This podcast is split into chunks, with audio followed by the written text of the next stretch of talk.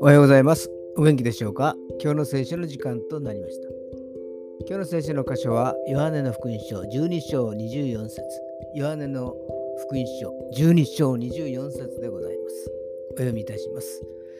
誠に、誠にあなた方に言います。一粒の麦は地に落ちて死ななければ一粒のままですが、しかし死ぬなら豊かな実を結びます。アーメンイエス様の十字架の死と復活を自然界に例えて示されました。イエス様の贖いの死によって信じる人たちすべての人が永遠の命を与えられたのです。ユダヤ、ガリラや地の果てまでその福音を広がりを見せたのです。今日も信じる者たちが祝福を得ることができますように。それでは今日という一日が皆さんにとって良き一日でありますように。ヨッシーでした。